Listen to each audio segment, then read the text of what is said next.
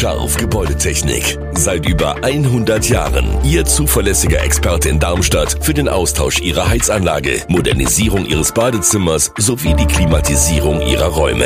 Erwarten Sie mehr von uns, als Sie es gewohnt sind. Scharf Gebäudetechnik.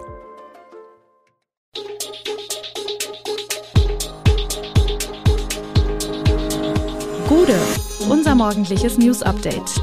Das Wichtigste aus Südhessen für Sie im Überblick. Guten Morgen aus Darmstadt an diesem 22. Februar. Schulen in Darmstadt-Dieburg werden digitaler, DFL stoppt geplanten Investoreneinstieg und Unbekannte beschmieren jüdisches Denkmal. Das und mehr hören Sie heute im Podcast. Ob durch interaktive Tafeln, mobile Endgeräte für Schüler oder die flächendeckende Versorgung mit WLAN, die Schulen in Darmstadt-Dieburg sollen digitaler werden.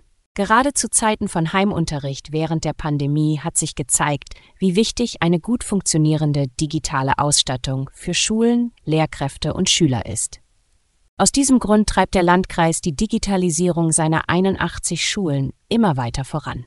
Nach Angaben der Kreisverwaltung wurden seit September 2023 weitere 199 interaktive Tafeln in Betrieb genommen. Zum heutigen Zeitpunkt seien 1788 Klassen und Fachräume im Landkreis mit einem digitalen Anzeigengerät ausgestattet. Damit gibt es an den Schulen in Darmstadt-Dieburg nur noch 65 Unterrichtsräume ohne eine solche Tafel. Auch die Räumlichkeiten Tannenberg-Schule in Seeheim-Jugenheim und der Karl-Mierendorf-Schule in Griesheim sollen interaktive Tafeln bekommen, montiert werden die Geräte, sobald die Gebäude fertiggestellt sind. Gerade für Menschen mit Gehbehinderung ist der Darmstädter Heinerleiner ein hilfreiches Angebot. Kunden im Rollstuhl können eines der extra ausgebauten Fahrzeuge mit Rampe buchen. Und wer mit Rollator unterwegs ist, kann diesen vom Fahrer verstauen lassen und einsteigen. Wer den Einstieg jedoch nicht ohne Rollator schafft, darf nicht mitfahren. Ein Leser berichtet, dass seine Frau infolge eines Oberschenkelhalsbruchs und einer künstlichen Hüfte auf einen Rollator angewiesen und damit recht mobil sei.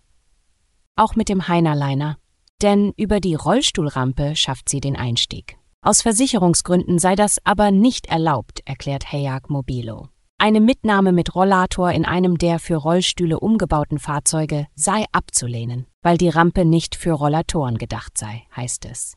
Im Falle eines Unfalls müsste dann das Verkehrsunternehmen haften.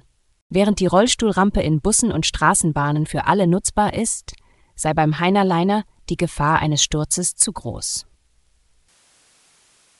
Nur etwa ein Fünftel der vor dem Krieg nach Deutschland geflüchteten Ukrainerinnen und Ukrainer hat inzwischen einen festen Job, das klingt sehr wenig, zumal die Integration im Ausland angeblich deutlich besser funktioniert. Die Bundesregierung hat inzwischen einen Jobturbo für ukrainische Flüchtlinge auf den Weg gebracht, der seine Wirkung allerdings noch entfalten muss. Im Dezember 2023 lebten laut Ausländerzentralregister etwa 1,2 Millionen Ukrainerinnen und Ukrainer in Deutschland. Die meisten von ihnen sind Kriegsflüchtlinge. 716.000 sind laut Bundesagentur für Arbeit im erwerbsfähigen Alter, das heißt zwischen 15 und 65 Jahre alt. Im November 2023 waren 21 Prozent von ihnen berufstätig.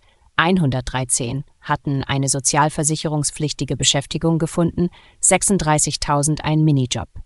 Während bei anderen Flüchtlingen junge Männer dominieren, sind aus der Ukraine sehr viele Frauen mit oft kleinen Kindern nach Deutschland gekommen.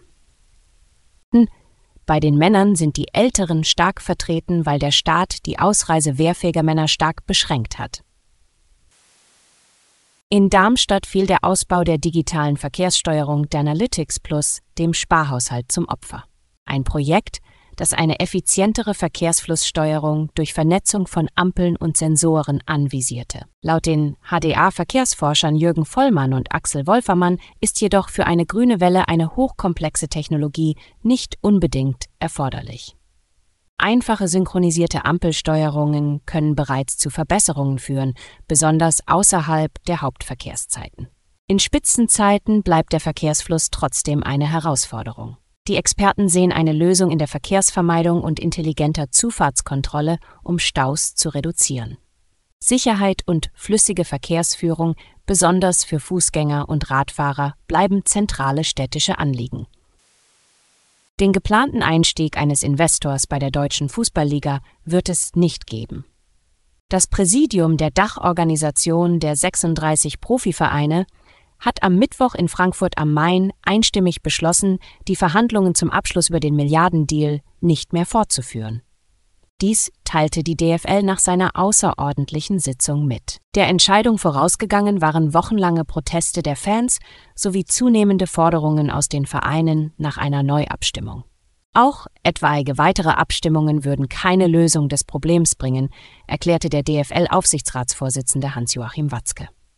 Die DFL wollte für eine prozentuale Beteiligung an den TV-Erlösen von einem Finanzinvestor eine Milliarde Euro kassieren. Einzig verbliebener Bewerber war das Unternehmen CVC, mit dem die DFL-Führung zuletzt Gespräche führte. Das US-Unternehmen Blackstone hatte sich zuvor aus den Verhandlungen zurückgezogen, davor war die Zahl der Bewerber reduziert worden.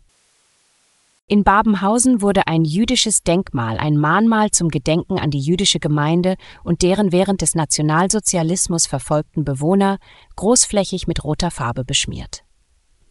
Die Tat ereignete sich in der Nacht zum Montag und wurde von der Stadtverwaltung zur Anzeige gebracht, nachdem ein Anwohner die Schmierereien gemeldet hatte.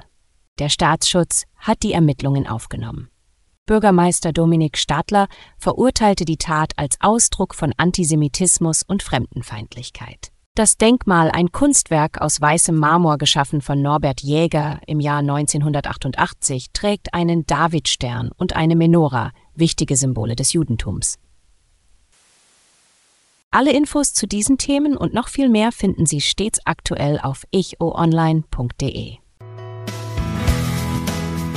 Gute Südhessen ist eine Produktion der VRM von Allgemeiner Zeitung, Wiesbadener Kurier, Echo Online und Mittelhessen.de. Redaktion und Produktion die NewsmanagerInnen der VRM. Ihr erreicht uns per Mail an audio.vrm.de.